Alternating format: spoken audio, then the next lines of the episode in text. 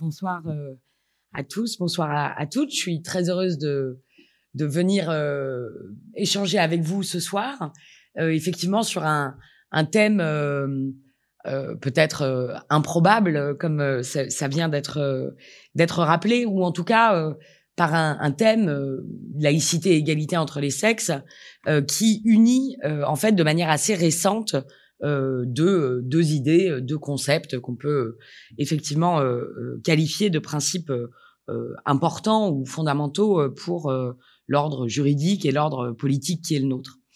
Alors évidemment, quand on met ensemble les questions d'égalité des sexes et de laïcité, on sait bien tous et toutes, ne serait-ce qu'en en écoutant la radio, en, en, lisant le journal, que on a affaire un, sujet qui est euh, évidemment euh, l'occasion de nombreuses questions, voire parfois euh, de polémiques assez intenses dans le débat public.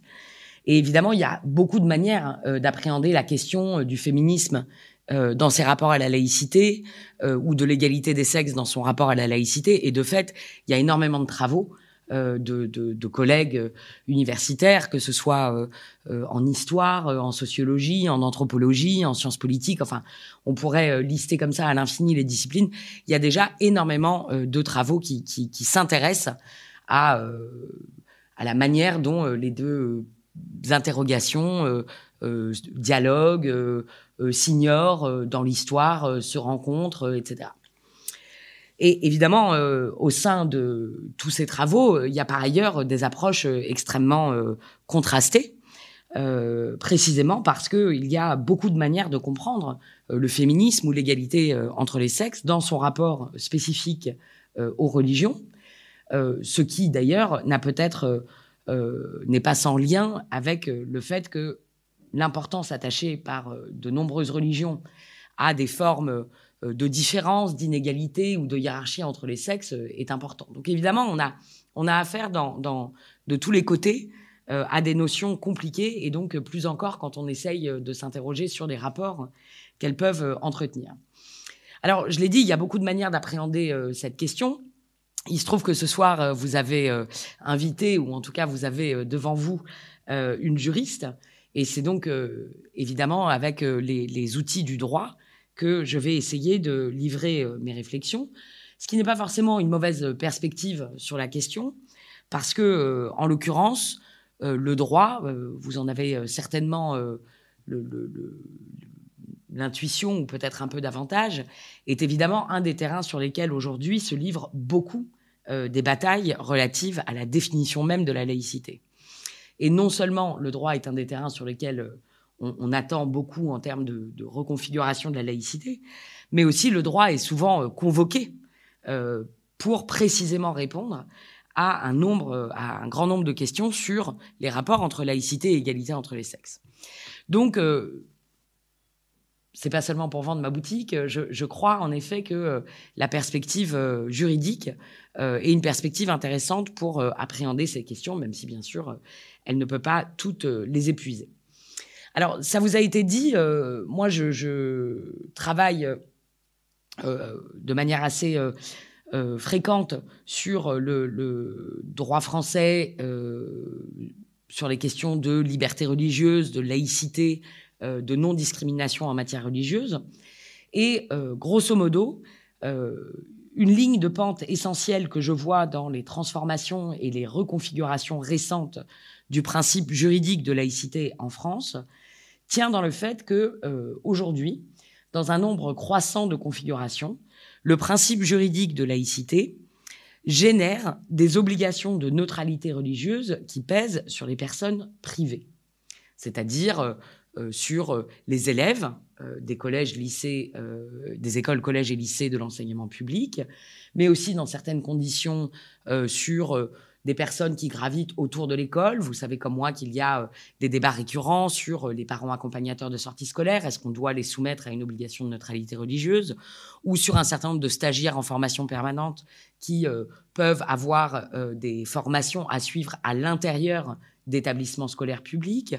On pose également la question de manière récurrente sur certains types d'emplois ou certains secteurs d'activité dans lesquels, ou certaines entreprises dans lesquelles il serait ou non légitime ou légal de restreindre la liberté religieuse des salariés. Enfin, on voit une multiplicité de cas dans lesquels on va faire une corrélation, y compris sur le plan juridique, entre le principe de laïcité et des obligations de neutralité religieuse des personnes privées, des, individus comme vous et moi.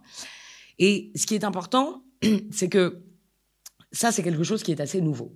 C'est quelque chose qui est assez nouveau, euh, plus exactement. Euh, il en va en fait d'une transformation euh, assez radicale du principe de laïcité tel qu'on l'entendait du point de vue juridique sur l'essentiel du XXe siècle.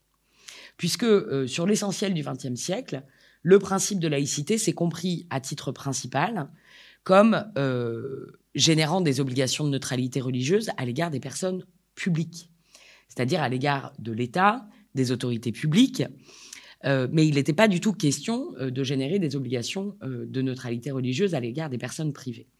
Et donc, en fait, tout à l'heure, l'expression de nouvelle laïcité que, j'emploie fréquemment a été citée. Il me semble qu'en effet, on peut parler d'une nouvelle laïcité lorsque on, lit ce principe comme le fondement juridique valable de restriction à la liberté religieuse. Ça, c'est simplement un, premier point de cadrage qui me paraît important, que je voulais euh, faire à titre introductif.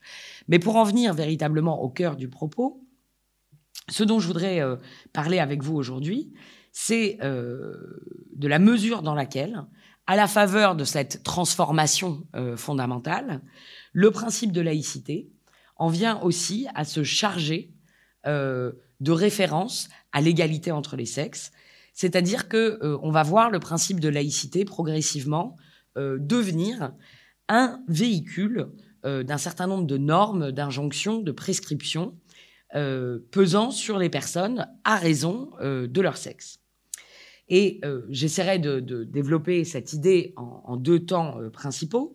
Je voudrais d'abord essayer de vous expliquer vous, illustrer euh, la manière dont le principe d'égalité entre les sexes en est progressivement euh, venu à faire irruption dans un certain nombre de définitions du principe de laïcité. Et puis, euh, je voudrais ensuite essayer de, livrer quelques pistes d'analyse sur la manière dont cette opération a pour conséquence de faire aujourd'hui du principe de laïcité un principe très substantialisé, c'est-à-dire avec un, contenu normatif euh, assez puissant qui prescrit des identités et qui euh, enjoint des comportements.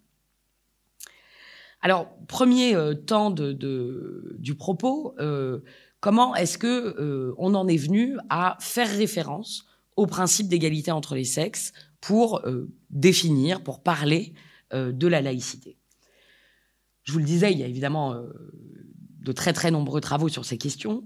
Et il y a beaucoup d'historiens, de, sociologues, d'autres encore, qui ont bien établi la manière dont, euh, historiquement, le mouvement laïque a pu être euh, assez éloigné de toute préoccupation relative à l'égalité entre les sexes. Alors ça ne veut pas dire, bien sûr, qu'il n'y a jamais eu euh, de, militants laïques ou de personnes engagées en faveur du déploiement de la laïcité euh, et simultanément engagé en faveur de l'égalité entre les sexes, mais euh, ça n'a pas historiquement nécessairement été euh, le mouvement dominant. même, il est difficile de dire de manière générale que le mouvement laïque aurait été un, mouvement féministe ou même préoccupé d'égalité entre les sexes. Et si on se réfère par exemple encore euh, à la fin du 19e ou au début du 20e siècle, on voit bien que euh, nombre de républicains laïques, par exemple, euh, comptaient parmi ceux et celles qui étaient opposés au suffrage des femmes, par exemple, alors sous des justifications diverses, hein, parfois y compris parce qu'il était craint que le suffrage des femmes soit par trop influencé par l'autorité du prêtre. Euh, mais donc, il n'y a, pas du tout euh, d'histoire euh, de, coïncidence hein, historique entre la laïcité et des préoccupations en termes d'égalité entre les sexes. Si on se concentre sur les définitions juridiques de principe de laïcité, on ne voit pas non plus de corrélation évidente entre laïcité et égalité entre les sexes. on faisait référence tout à l'heure à la loi du 9 décembre 1905 relative à la séparation des églises et de l'État. Alors, bien sûr, le, cette loi n'emploie pas le mot de laïcité, donc elle ne le définit, euh, elle n'en donne pas davantage de, de, définition. Mais malgré tout, c'est le texte dans lequel on a euh, pris l'habitude de lire euh, l'économie générale de notre régime de laïcité. Et ce qu'il ne faut pas oublier, c'est que ce texte, c'est quand même un texte qui est extrêmement technique.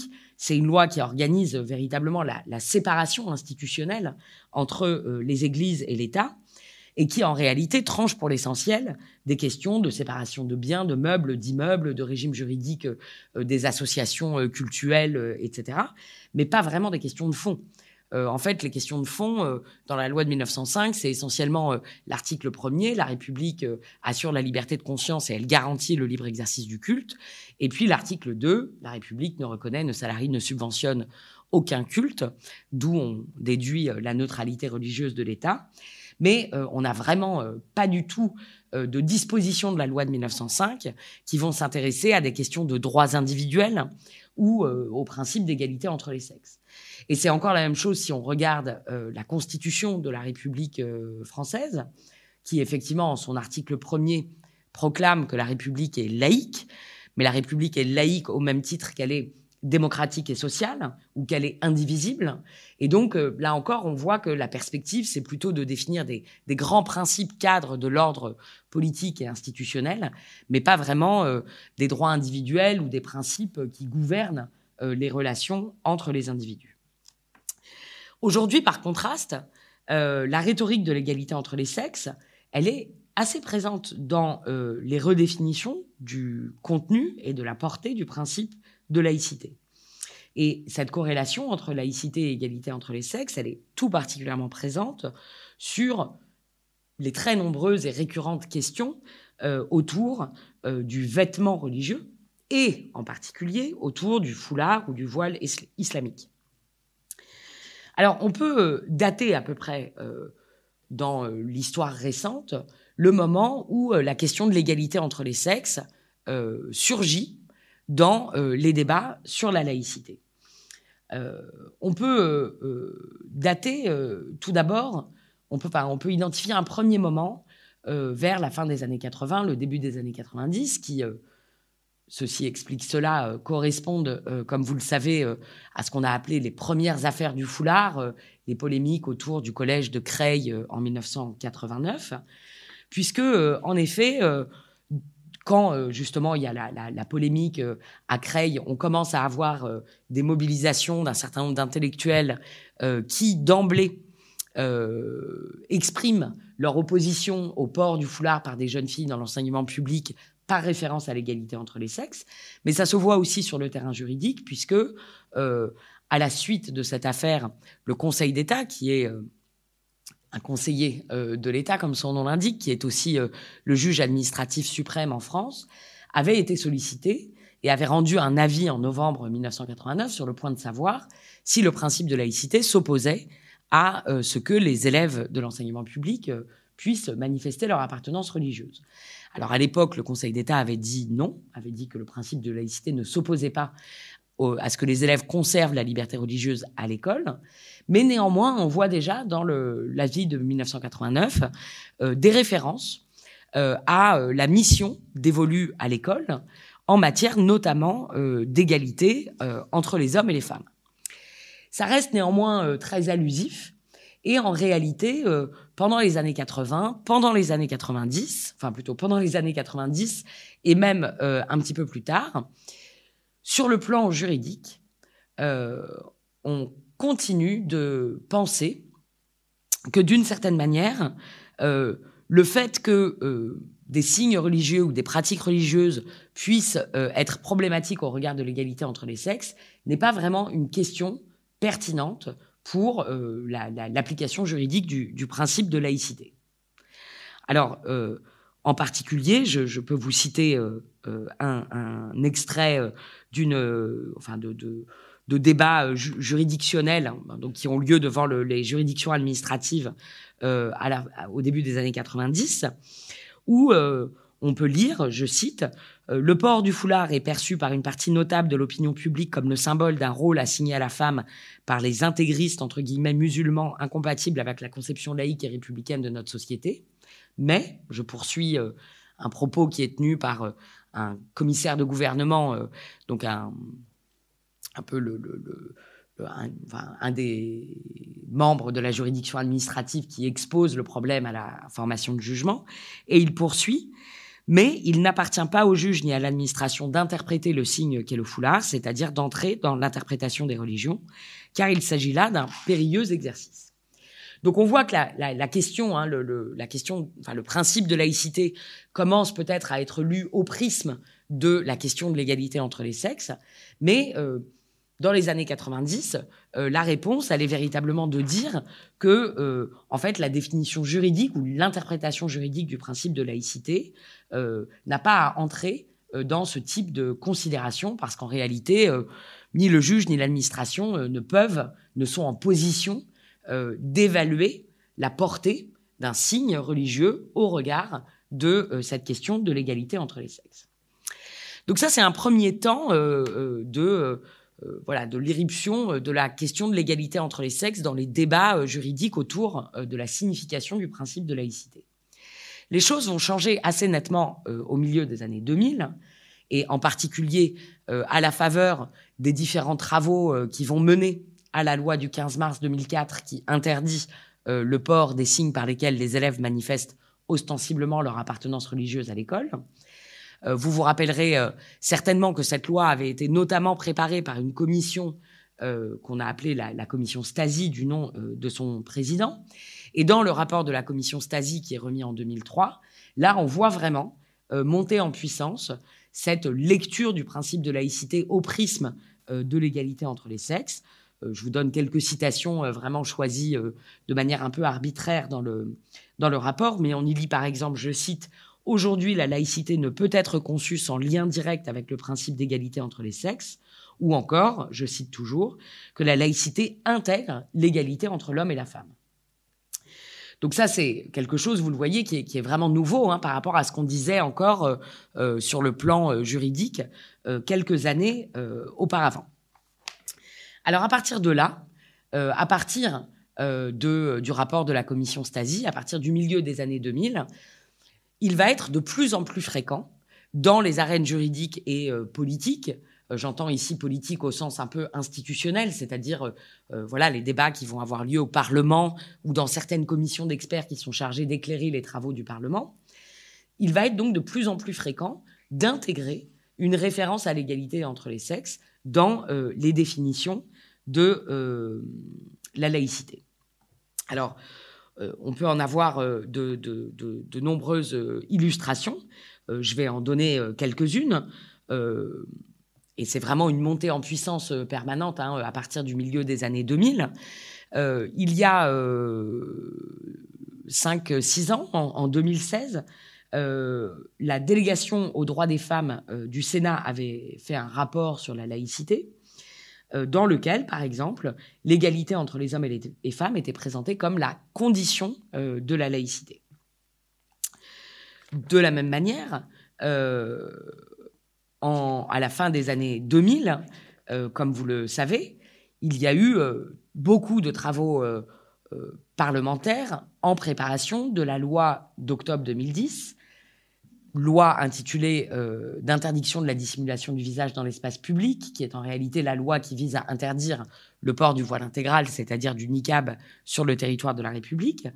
Et là euh, encore, on a un autre exemple de travaux parlementaires qui euh, s'étalent de 2006 à 2010, qui véritablement lisent le principe de laïcité comme assez étroitement imbriqué ou corrélé avec le principe de l'égalité entre les sexes. D'accord? Alors, il y a euh, des, travaux parlementaires, enfin, un rapport euh, très important de la commission euh, Gérin qui insiste abondamment sur ce point. il y a également d'autres textes, par exemple, avant que la loi soit votée, le Parlement avait pris une résolution en 2010 euh, qui allait à peu près dans le même sens euh, que le texte, une résolution sur l'attachement au respect des valeurs républicaines face au développement de pratiques radicales qui portent atteinte. Et là, euh, il est fait référence à au moins cinq ou six reprises à l'égalité entre les femmes et les hommes, l'interdiction de la discrimination fondée sur le sexe. Il est même fait référence à des textes internationaux comme une convention de l'ONU de 1979 qui est la convention sur l'élimination de toutes les formes de discrimination à l'égard des femmes. C'est assez notable parce que c'est un traité international auquel la France est partie. Euh, qui est très rarement cité euh, dans euh, les travaux parlementaires ou dans le raisonnement devant les juridictions françaises. Donc ici, lui aussi est cité. Et donc, on a vraiment ici une, une, une, éruption assez spectaculaire du principe de l'égalité entre les sexes à l'agenda politique, à la faveur de ce texte sur l'interdiction du port du voile intégral. Alors, c'est intéressant de s'arrêter sur cet exemple euh, qui est vraiment, euh, à mon avis, un moment euh, important hein, dans le, resserrement des liens entre redéfinition de la laïcité et principe d'égalité entre les sexes. Parce que, en réalité, cette éruption du principe d'égalité entre les sexes au cœur des travaux parlementaires qui vont mener à la loi de, de 2010 sur l'interdiction du niqab, elle opère de manière assez singulière parce que elle repose vraiment sur la négation, ou en tout cas la dégradation, euh, de la parole des principales euh, concernées dans ce débat. Et c'est quelque chose qui, se voit euh, très bien dans la fabrique des rapports parlementaires, puisque la,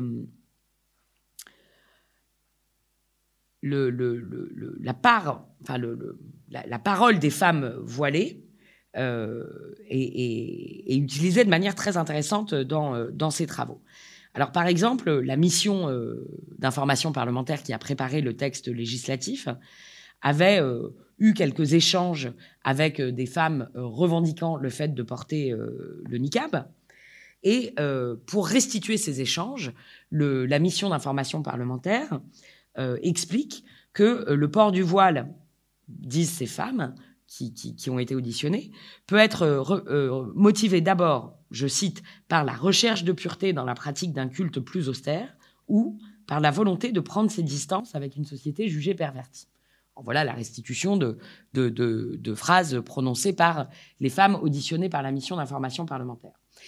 Mais ces témoignages sont repris sous un titre, qui là est vraiment celui euh, choisi par les parlementaires, qui est le suivant euh, la revendication pleine et entière du port du voile intégral une servitude volontaire.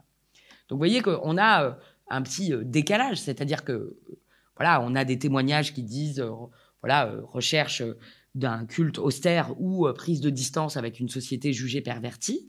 et la traduction, si vous voulez, par la mission d'information parlementaire, c'est de dire les femmes qui revendiquent le port du voile intégral, c'est en fait le choix d'une servitude volontaire. Et en réalité, euh, il y a eu euh, euh, dans les travaux parlementaires qui ont mené à la loi de 2010 cette opération qui consiste d'abord à, avoir une lecture unique de toutes les significations possibles du voile. Alors, je, ne méconnais pas ici qu'il s'agit du voile intégral, hein, mais c'est quelque chose qu'on va voir se reproduire sur d'autres terrains par la suite. Et puis surtout, et c'est ce que je disais tout à l'heure, une lecture qui euh, dégrade en fait un peu euh, la, parole des principales concernées, qui disent une chose et à qui euh, on fait dire en réalité autre chose. Parfois, en fait, les travaux parlementaires sont allés jusqu'à mettre en cause non seulement le refus de ces femmes de prendre part au, au contrat social, mais potentiellement leur refus d'appartenir à une humanité commune. Et vous vous rappellerez peut-être qu'à la faveur de ces débats, il y a eu un phénomène assez euh, inhabituel qui est euh, la très grande euh, fréquence de la convocation de textes philosophiques dans le débat parlementaire. Ce n'est pas tous les jours que les parlementaires font de la philosophie. Et là, Emmanuel Lévinas a connu une sorte de faveur absolument extraordinaire dans les débats parlementaires. Il était cité absolument à tout bout de champ. Alors, vous savez bien sûr que Emmanuel Levinas, et c'est la raison pour laquelle il a été cité, a écrit euh, des textes très importants sur euh, l'importance du visage et, dans sa philosophie de la responsabilité, il assigne en effet euh, une place tout à fait singulière et tout à fait primordiale au visage. Mais Évidemment, euh, quand on cite euh, des, travaux, on a vite fait euh, d'extraire une phrase, une autre, et en réalité de leur donner un sens qui n'est pas forcément le sens que l'auteur a voulu y mettre. Et je vous, cite juste un passage d'un texte de Lévinas qui a été assez fréquemment cité dans les travaux parlementaires.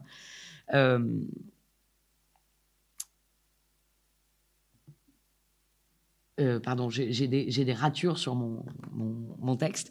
Alors, euh, donc, il parle du visage et il dit être réduit à de purs échanges verbaux sans être en mesure de sentir l'émotion de l'autre affaiblit considérablement la portée du dialogue entre êtres humains. La personne contrainte de cacher son visage perd ainsi toute sa spécificité et, d'une certaine manière, son humanité. Ça, c'est ce que, pardon, c'est ce que le rapport parlementaire nous dit euh, du texte de Lévinas. Lévinas écrit ce que je vois d'autrui, c'est son visage, non pas entre autres, non, non pas entre autres choses à voir de lui, mais ce que je vois d'abord. C'est à son visage que s'adresse ma quête, que se fixe mon regard attentif. Le visage, le visage est visible, mais dans le visible, le visage a un statut particulier. Il est en même temps expressif, il déborde ses expressions, il est irréductible à une prise, à une perception prédatrice. Alors, on a un texte philosophique sur le visage, et encore une fois, qui se lit dans une éthique très particulière qui est l'éthique de la responsabilité. Et on a une lecture par le rapport parlementaire, vous voyez, qui nous dit, bah, en fait, la personne contrainte de cacher son visage perd ainsi toute sa spécificité et d'une certaine manière son humanité. Et on a là aussi, euh, vous voyez, un espèce de, de, saut. Hein. Il n'y a pas le, terme d'humanité euh, dans l'extrait de Lévinas qui est utilisé par le rapport parlementaire pour en déduire que euh, le, fait de cacher son visage, c'est d'une certaine manière sortir de l'humanité. Et donc, il y a quelque chose ici, vous voyez, on a quelque chose de très important dans ces travaux autour de la loi de 2010, où on va de plus en plus associer le principe de laïcité à l'égalité entre les sexes, dire que le voile intégral, c'est toujours la servitude volontaire et donc euh, l'inégalité euh, absolue entre les sexes, c'est même presque euh, incident ou, dérisoire, hein, parce que c'est d'abord l'inégalité fondamentale. Et puis même en dernier ressort, on va nous expliquer qu'en réalité, le port du voile intégral, c'est non seulement le fait d'être défiant ou, insultant par rapport au contrat social ou de vouloir en sortir, mais c'est en réalité euh, une sorte de négation de l'humanité, de la personne qui la porte, de la personne qui le regarde, etc. Donc on a vraiment des choses euh, extrêmement importantes euh, qui se jouent autour des, de la préparation du texte de 2010. Et ça a été le cas en France, mais pas seulement, hein, puisque comme vous le savez, il y a d'autres pays, la Belgique a suivi peu après en, interdisant à peu près pour les mêmes motifs euh, le euh, port du voile intégral. Donc euh, là encore, avec une justification autour de l'égalité entre les sexes. Donc c'est un exemple intéressant parce que ça donne à voir les, tensions hein, qui sont suscitées par l'inclusion du principe d'égalité entre les sexes à la définition de la laïcité. Alors, ce type de tensions, elles sont pas spécifiques à la France, je l'ai dit, on les rencontre en Belgique, et puis on les rencontre aussi, euh, euh, si on, reste euh, toujours sur le, terrain juridique, on le rencontre aussi dans le raisonnement d'autres acteurs juridiques. par exemple, la question de la possibilité d'apporter des restrictions à la liberté religieuse au nom de l'égalité entre les sexes a été posée à plusieurs reprises à des juges européens. Euh, vous avez euh, peut-être déjà entendu parler de la Cour européenne des droits de l'homme qui siège à Strasbourg et qui vérifie que les 47 pays du Conseil de l'Europe respectent un traité international très important qui est la Convention européenne des droits de l'homme. Eh bien, par exemple, au tout début des années 2000, en, 2001, la Cour européenne des droits de l'homme a eu à se prononcer sur une décision juridique suisse qui euh, interdisait à une enseignante euh, de porter le foulard islamique. Et euh, la Cour européenne des droits de l'homme, dans une décision qu'elle a rendue en février 2001, disait précisément, je cite, Comment pourrait-on, dans ces circonstances, dénier de prime abord tout effet prosélytique que peut avoir le port du foulard, dès lors qu'il semble être imposé aux femmes par une prescription coranique, qui, comme le constate le tribunal fédéral suisse, est difficilement conciliable avec le principe d'égalité des sexes. Aussi semble-t-il difficile de concilier le port du foulard islamique avec le message de tolérance, de respect d'autrui et surtout d'égalité et de non-discrimination que dans une démocratie tout enseignant doit transmettre à ses élèves. Ça, c'est un exemple, vous le voyez, où la Cour européenne des droits de l'homme, elle aussi, hein, comme le, Parlement français, met en opposition euh, le principe d'égalité entre les sexes et la liberté religieuse en l'espèce. Elle l'a fait à d'autres reprises. Hein. Je, vous donne cet exemple de la décision qui concerne la Suisse en 2001. Il y a des, arrêts ultérieurs, par exemple en 2005 la Cour européenne des droits de l'homme euh, a également eu euh, à se prononcer dans une affaire où euh, c'est une configuration différente. Une étudiante en Turquie se voit refuser l'accès à son établissement, à son université, au motif qu'elle porte le foulard. Et là, la Cour européenne des droits de l'homme hein, reprend son argument en disant que la Turquie peut très bien estimer que l'égalité entre les sexes est un principe suffisamment important pour primer ici la liberté religieuse euh, de l'étudiante. Alors là où on voit que euh, ce type de raisonnement n'est pas du tout euh, évident et qu'en réalité il rentre en tension, c'est lorsque, par exemple, dans cette affaire qui concerne la Turquie qui a été jugée en 2005, on se penche sur une opinion dissidente qui a été exprimée par une des juges de la Cour européenne des droits de l'homme, qui était à l'époque la juge belge Françoise euh, opinion dissidente qui me paraît très importante et que je voudrais, euh, euh, dont je voudrais vous lire également un extrait pour vous montrer que il y a vraiment une tension dans les liens entre égalité entre les sexes et, liberté religieuse, ou en tout cas dans le fait de, de, justifier des restrictions à la liberté religieuse au nom de l'égalité entre les sexes. Donc je cite la juge Tulkens. En ce qui concerne l'égalité, la majorité, donc elle parle de la majorité de ses juges collègues à la Cour européenne des droits de l'homme, met l'accent sur la protection des droits des femmes et le principe de l'égalité entre les sexes. A contrario, le port du foulard serait la marque de l'aliénation de la femme, et dès lors, l'interdiction assurerait la promotion de l'égalité entre les femmes et les hommes.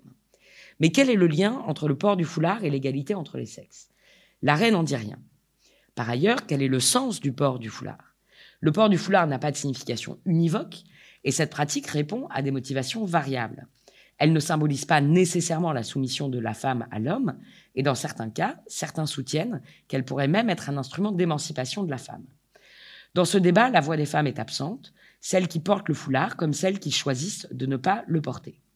Il n'appartient pas à la Cour de porter une telle appréciation, en l'occurrence unilatérale et négative, sur une religion et une pratique religieuse, tout comme il ne lui appartient pas d'interpréter, de manière générale et abstraite, le sens du port du foulard, ni d'imposer son point de vue à la requérante. Celle-ci, qui est une jeune femme adulte et universitaire, a fait valoir qu'elle portait librement le foulard, et rien ne contredit cette affirmation. À cet égard, je vois mal comment le principe d'égalité entre les sexes peut justifier l'interdiction faite à une femme d'adopter un comportement auquel, sans que la preuve contraire ait été apportée, elle consent librement. Par ailleurs, l'égalité et la non-discrimination sont des droits subjectifs qui ne peuvent être soustraits à la maîtrise de ceux et celles qui sont appelés à en bénéficier, une telle forme de paternalisme s'inscrit à contre-courant de la jurisprudence de la Cour. Et sur la fin de cet euh, extrait euh, de l'opinion dissidente de la juge Tulkins que, que, je vous ai lu, on voit en effet euh, poindre une difficulté qui est vraiment une difficulté spécifiquement juridique, qui est que, comme elle le dit, l'égalité et la non-discrimination sont des droits subjectifs qu'on ne peut pas imposer aux personnes, en tout cas dans un système juridique libéral. Et en effet, ça c'est un point sur lequel je, reviendrai un petit peu plus tard, il y a une difficulté qui est liée au fait que le principe d'égalité est d'abord un principe qui doit servir de garantie aux individus et on transforme un peu le principe d'égalité si on en fait quelque chose qui peut être imposé aux individus euh, comme au nom de l'égalité, euh, vous n'avez pas le droit de faire ceci ou cela, parce que le comportement que vous choisissez euh, librement, etc., en réalité est contraire au principe d'égalité. Donc je reviendrai sur ce point un petit peu plus tard. Donc vous voyez que à mesure que le principe d'égalité entre les sexes se fait de plus en plus présent dans la réflexion sur le sens du principe de laïcité, euh, c'est souvent parce que euh, le, alors en l'occurrence, vous voyez que toutes les affaires dont on parle hein, sont des affaires qui mettent en cause euh, le, port du voile.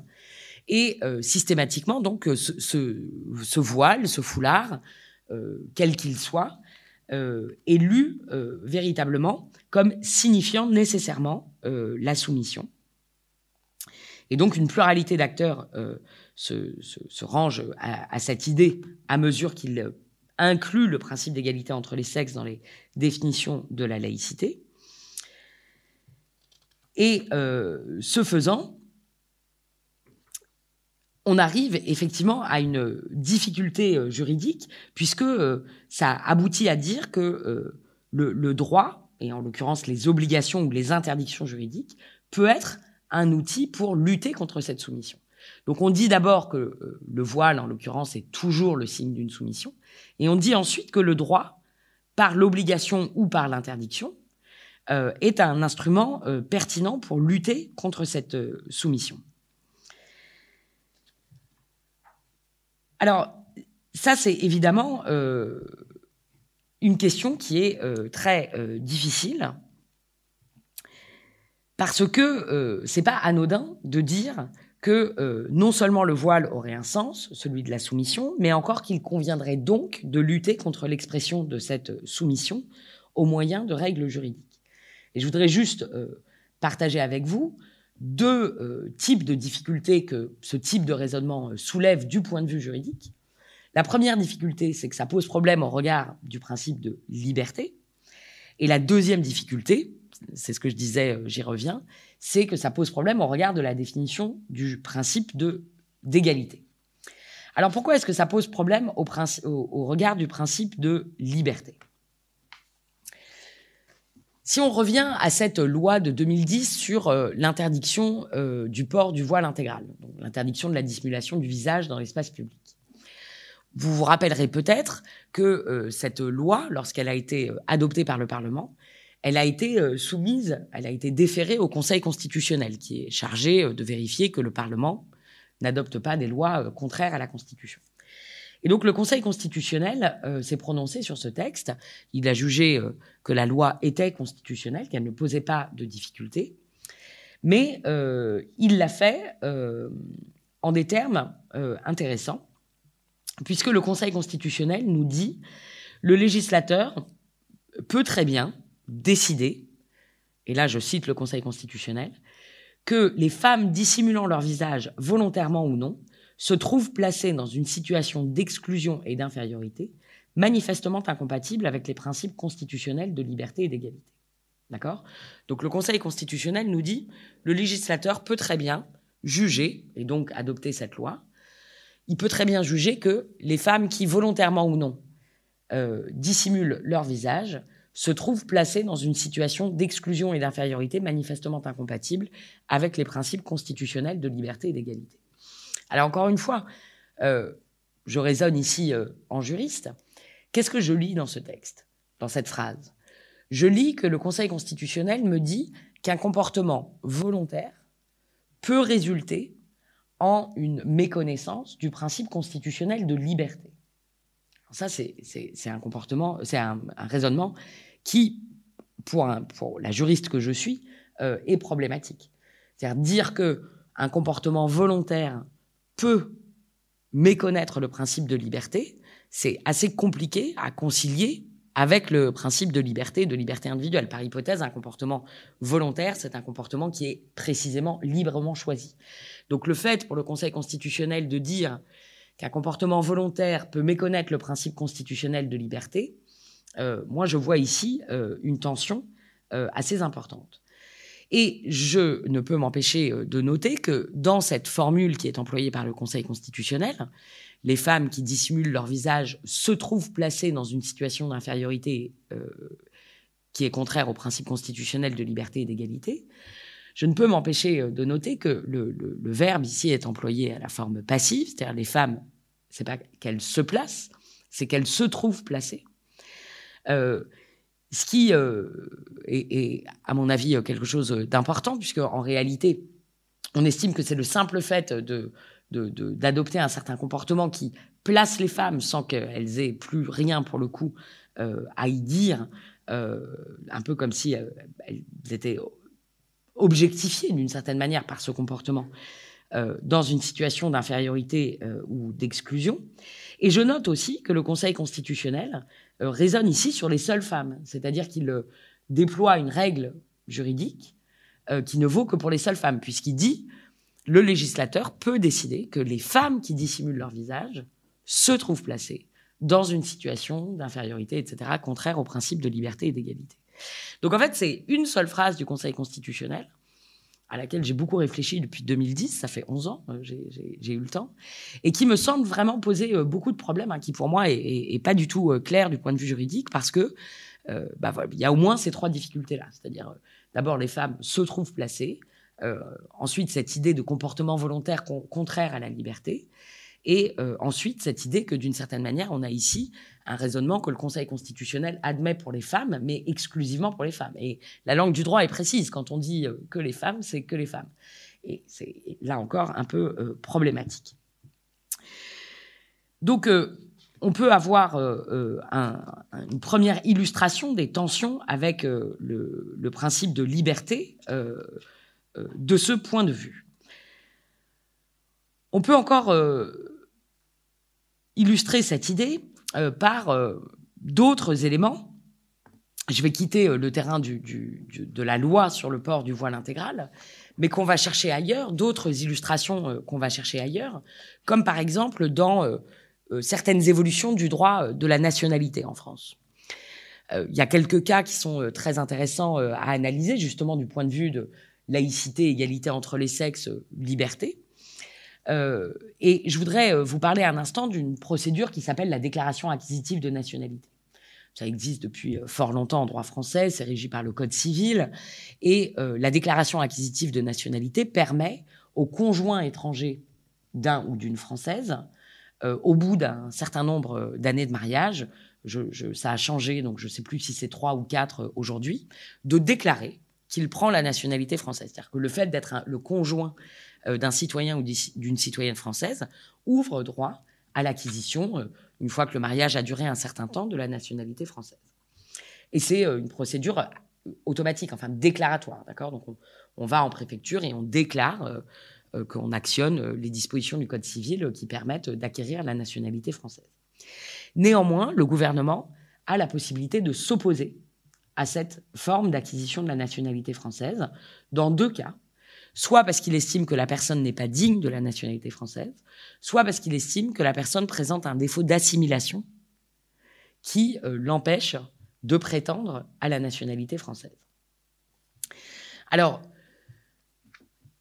pendant très longtemps, euh, l'application de cette disposition, euh, elle était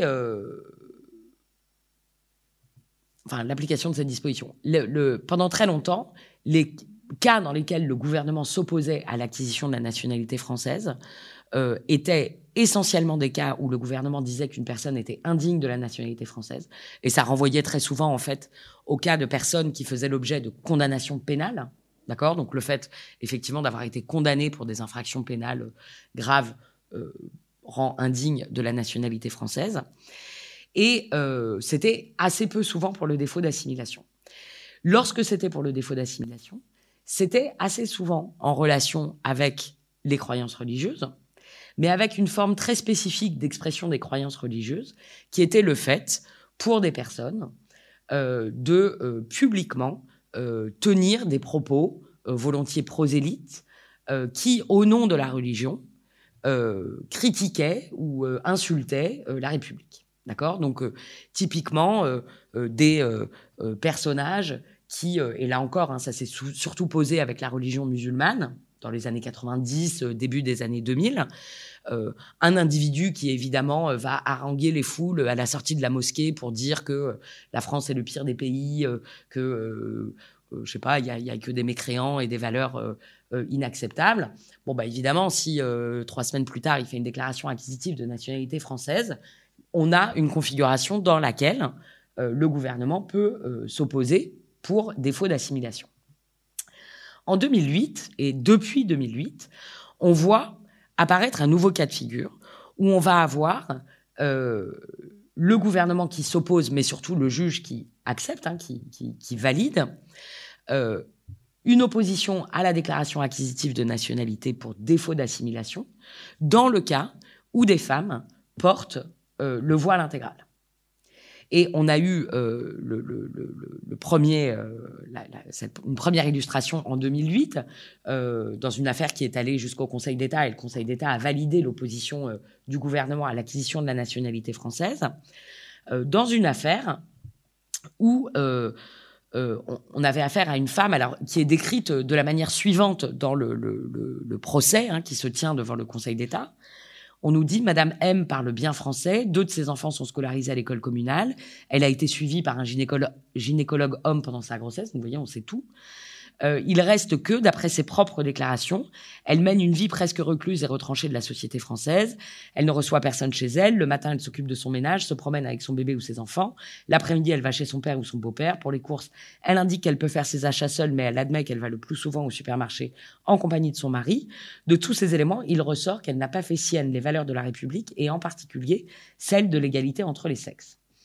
Et en réalité, euh, c'est pas dit ici euh, dans l'histoire, mais enfin dans les propos que je viens de vous relater, mais en réalité, le motif principal de l'opposition qui a attiré l'attention des services de la préfecture pour commencer, etc., c'est le fait qu'elle porte le voile intégral. On est en 2008, c'est pas encore interdit de porter le voile intégral. Hein.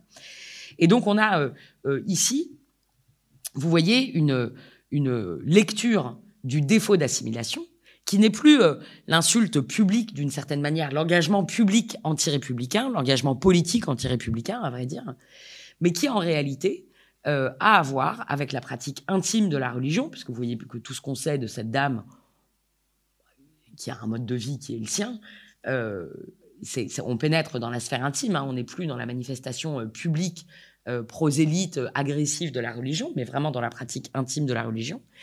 Et on nous dit, on déduit de sa pratique, de sa vie intime, hein, elle a un gynécologue homme, elle préfère aller avec son mari faire ses courses, euh, on nous dit qu'elle n'a pas fait sienne les valeurs de la République et notamment l'égalité entre les sexes.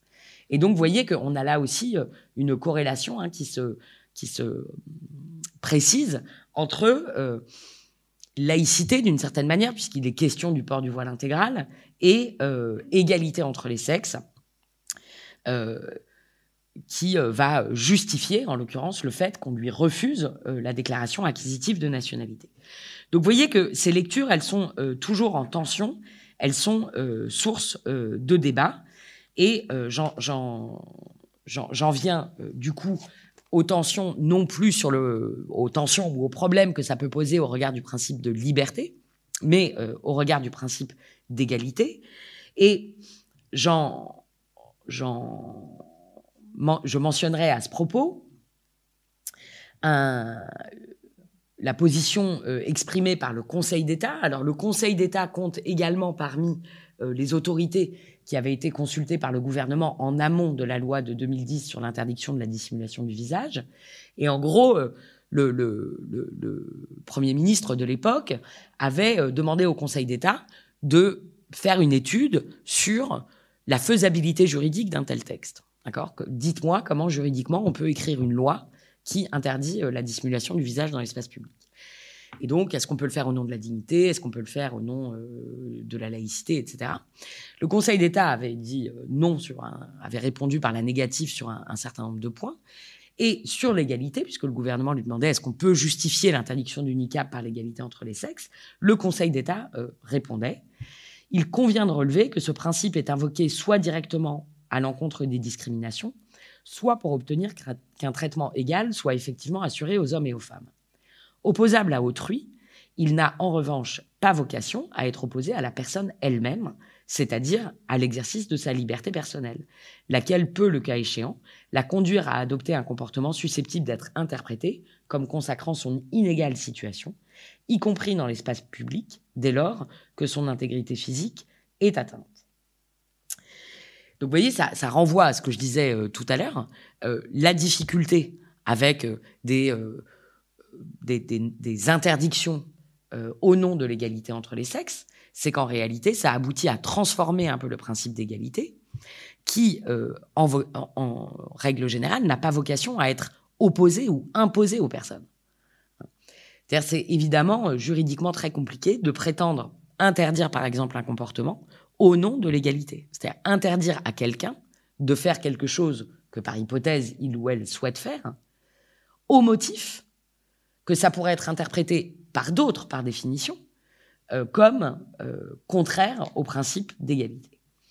Donc vous voyez que dans ce double mouvement qui a accompagné l'irruption du principe de l'égalité entre les sexes dans les éléments de définition du principe de laïcité, on a un certain nombre de difficultés qui tiennent à une lecture univoque et parfois euh, euh, un peu euh, transformée de la signification du port d'un certain nombre de signes religieux, et en l'occurrence du, voile sous toutes ses formes, et des difficultés qui tiennent à la transformation des, principes de liberté ou d'égalité, qui sont quand même des principes assez fondamentaux, tels qu'ils existent habituellement au plan juridique. Donc ça, c'est le, premier point que je voulais faire, euh, le premier temps de, mon intervention, euh, sur laquelle je, voulais euh, attirer l'attention. Alors j'en viens au second point, au second temps qui, je vais le faire un petit peu plus bref, qui vise simplement à partager avec vous l'idée selon laquelle, à la faveur de toutes ces transformations, à la faveur de ces transformations, de la signification de la laïcité, euh, qui intègre l'égalité entre les sexes euh, et qui met en tension euh, la compréhension qu'on a des principes de liberté ou d'égalité, eh bien, à la faveur de tout ça, il y a un processus plus profond qui est à l'œuvre, qui est, pour reprendre l'expression que j'employais tout à l'heure, un processus de, de substantialisation de la laïcité. C'est-à-dire que le principe de laïcité, et là encore je parle du principe juridique de laïcité, ben, il se transforme lui-même de principe d'organisation des pouvoirs publics, principe d'organisation euh, des relations entre l'État et les cultes, à une, laïcité euh, axiologique, hein, c'est-à-dire un, programme de valeurs, une valeur à respecter. Et donc, euh, c'est sur ce second point que je voudrais attirer l'attention désormais. Je vous l'ai dit, depuis au moins 15 ans, une des évolutions notables du principe juridique de laïcité, c'est que euh, on va en faire un principe qui permet d'exiger la neutralité religieuse d'un certain nombre de personnes privées. Mais en réalité, la question que je voudrais poser, c'est euh, quand on, on, soumet à la neutralité religieuse les élèves, puis les accompagnateurs de sortie scolaire, le cas échéant, c'est pas vraiment prévu par la loi, mais on sait qu'il y a des tensions sur cette question. Euh, un certain nombre de salariés au travail, ou qu'on interdit euh, certains vêtements religieux en particulier. Est-ce que c'est vraiment une obligation de neutralité religieuse que l'on euh, soumet ces personnes privées? Je crois que le, terme de neutralité ici, il est un peu ambigu parce que je suis pas sûr en fait que on, les soumette véritablement à une obligation de neutralité, ou en tout cas, euh, on a ici une conception très épaisse, très pleine euh, de la neutralité. Ici, quand on dit, euh, en fait, on n'a pas le droit de manifester ses croyances religieuses au nom d'une neutralité religieuse qui pèse sur les personnes privées, en réalité, la neutralité ici, c'est pas une coquille vide, mais c'est vraiment une neutralité qui, qui véhicule un contenu enfin des valeurs et un contenu euh, axiologique propre. Et c'est ça que euh, je voudrais euh, vous montrer. Et donc, quand on redéfinit la laïcité par neutralité religieuse des personnes privées, en fait, souvent, c'est pas une coquille vide, encore une fois, dont on parle, c'est vraiment une espèce d'injonction, un commandement de respecter un certain nombre de valeurs qui se, se ferait un chemin dans cette redéfinition euh, du principe de laïcité. Alors, je vais prendre, euh, bon, j'ai beaucoup d'exemples, mais je vais en prendre peut-être euh, un seul parce que il faut qu'on ait le temps de pouvoir échanger. Mais prenons par exemple la manière dont la loi du 15 mars 2004 est aujourd'hui appliquée à l'école. Donc la loi du 15 mars 2004, vous le savez, c'est celle qui interdit aux élèves des écoles, collèges et lycées de manifester enfin de porter des signes par lesquels ils manifestent ostensiblement euh, leurs croyances religieuses. Euh, donc le, texte de loi dit euh, interdiction de porter des signes par lesquels les élèves manifestent ostensiblement. Et du coup, bah, depuis que la loi de 2004 est en vigueur, il y a périodiquement des difficultés, des débats, et des difficultés au sens propre, hein, c'est difficile, sur l'interprétation des signes l'interprétation des signes par le proviseur, l'enseignant, le conseiller d'éducation euh, pédagogique, et puis le recteur, le juge, etc. La question de l'interprétation des signes était une difficulté prévisible de la loi sur l'interdiction des signes religieux à l'école. Alors, moi, ce qui m'intéresse, c'est de voir que, au fil des ans, l'interprétation des signes qui ont été euh, susceptibles de déclencher l'application de la loi, c'est-à-dire euh, des sanctions disciplinaires euh, pour les élèves qui ne s'y conforment pas, a semblé se faire sans cesse plus, plus extensive. Au cours des années 2000, il y a un certain nombre d'affaires qui sont remontées au Conseil d'État où les signes en cause étaient un bandana, un bonnet en laine, une jupe trop longue. Et voilà des cas dans lesquels des sanctions disciplinaires ont pu être prises et validées à l'encontre de euh, jeunes filles musulmanes. Euh, et, j'insiste sur le fait que ce sont des, décisions qui ont été validées, hein, puisque dans tous ces cas, euh, il y a eu des contestations en justice, et c'est à chaque fois jusqu'au Conseil d'État que c'est remonté. Le Conseil d'État a estimé qu'en effet, on pouvait prendre des sanctions disciplinaires à l'encontre de jeunes filles portant le bandana, un bonnet en laine ou une jupe trop longue. Comment comprendre que la loi de 2004 en soit venue potentiellement à proscrire le port du bandana sur la tête? Alors, je crois que c'est très intéressant parce que je crois que ça nous amène à nous interroger sur le point de savoir s'il n'y avait pas en fait une sorte d'erreur de méthode euh, dans le fait pour le législateur d'interdire des signes. Parce que, euh, en fait, ça aboutit nécessairement à fétichiser euh, le sens d'un certain nombre de signes dont on présupposerait euh, qu'il est possible de donner une signification, et, une signification euh, qui, est euh, valable de manière générale. Et de ce point de vue, d'ailleurs, il ne vous aura peut-être pas échappé que cette question de l'interprétation des signes, elle est toujours très problématique. vous êtes tous, et, et, je vous en remercie, même si moi j'ai pris des largesses au regard de la distance qui nous sépare, vous êtes tous euh, revêtus de masques. Nous sommes tous et toutes revêtus de masques depuis euh, le mois de mars 2020. il ne vous aura pas échappé que c'est une forme de dissimulation du visage, que la loi de 2010 interdit la dissimulation du visage, que pour accompagner la loi de 2010, le gouvernement a déployé une campagne de communication articulée autour de cette phrase La République se vit à visage découvert. Or, depuis mars 2020, on a bien compris que le geste citoyen, le geste républicain par excellence, c'était de se couvrir le visage. Et donc, en fait, on est toujours piégé par le signe. On ne peut pas euh, donner un sens euh, euh, objectif au signe. Parce qu'en réalité, la leçon de sémiotique, d'interprétation des signes que nous aura donné la crise du Covid, bah, c'est précisément que on construit sans cesse le sens que l'on confère à tel ou tel signe, en l'occurrence au fait de se dissimuler le visage. En d'autres termes, le signe n'a pas vraiment euh, de sens en soi. Le, sens du signe, il est toujours co-construit par l'observateur. Et donc, euh, euh, en réalité, ce qui compte, c'est pas le signe, c'est pas le bandana, le masque, le voile, c'est la signification que nous lui prêtons. Et en réalité, quand je vous dis que euh, dans le contentieux de la loi, pardon?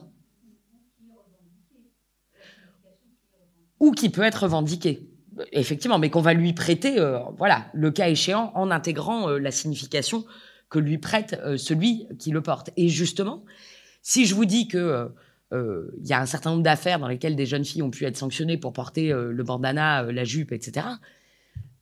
Vous avez des enfants, des petits-enfants, Peut-être porte-t-il le bandana ou peut-être des jupes trop longues et peut-être n'essuie-t-il pas de sanctions disciplinaires à l'école précisément parce qu'en réalité, bien que la loi nous dise que c'est le port de signes qui est interdit, en réalité, ce qui est interdit, c'est un certain comportement de l'élève.